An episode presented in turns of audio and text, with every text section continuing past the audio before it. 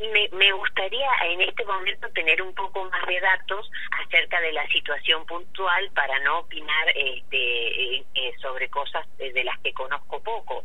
Pero eh, digamos, lo que me ha llegado a mí, lo que me han comentado, es el hecho de que este tema eh, fue tomado como una especie de trabajo práctico en el que se ha dicho que aquellas personas que no lo entregan, bueno, van a tener una desaprobación, un cero o algo así ha sido la situación según lo que me han comentado. Entonces acá, a mi modo de ver, hay dos aspectos que ingresan al aula eh, en este momento. Este, uno es el tratamiento de un tema que tiene que ser objeto de conocimiento y no objeto de opinión eh, antes de conocer, digamos, ¿cierto? Eso lo habíamos dicho el otro día. La opinión no debe preceder al conocimiento. Primero hay que conocer. Hay mucho para conocer en estos temas. Antes de opinar, hay mucho para conocer. Entonces, me parece que ese es uno de los aspectos. Otro de los aspectos es que si esto fue un trabajo práctico eh, en el que se les ha solicitado opinión a las familias, como me han comentado, eh, le ha faltado un paso anterior, que es dar a conocer situaciones este, digamos, específicas que tienen que ver con, por ejemplo, la institucionalidad de la protección que el Estado debe a las personas, bueno, una serie de cuestiones, ¿no? cómo actúa cada, cada parte, eh, este, una serie de cuestiones que son previas, porque si las familias se niegan a opinar sobre un tema, están en su derecho. Eh, las familias no tienen por qué opinar sobre un tema si no se consideran, este, digamos, preparadas para opinar.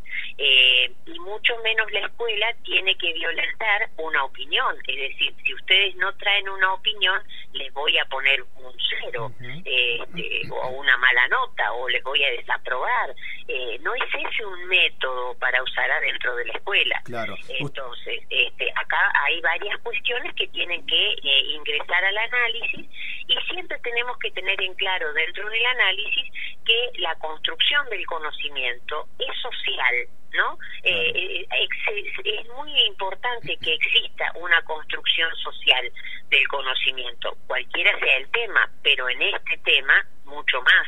Eh, si hay, eh, digamos, este, si hay un posicionamiento de parte de quien posee el conocimiento, que es la profesora o el profesor, este, esa, ese, ese conocimiento tiene que ser ofrecido antes de solicitar una opinión no se trabaja sobre opiniones, este, se trabaja primero sobre conocimiento. A posteriori se puede elaborar opinión, cada uno puede elaborar su opinión, pero a posteriori la labor obligatoria de quienes están frente a un curso en calidad de profesoras o profesores es el conocimiento, es la enseñanza, es ofrecer los elementos para luego construir opiniones.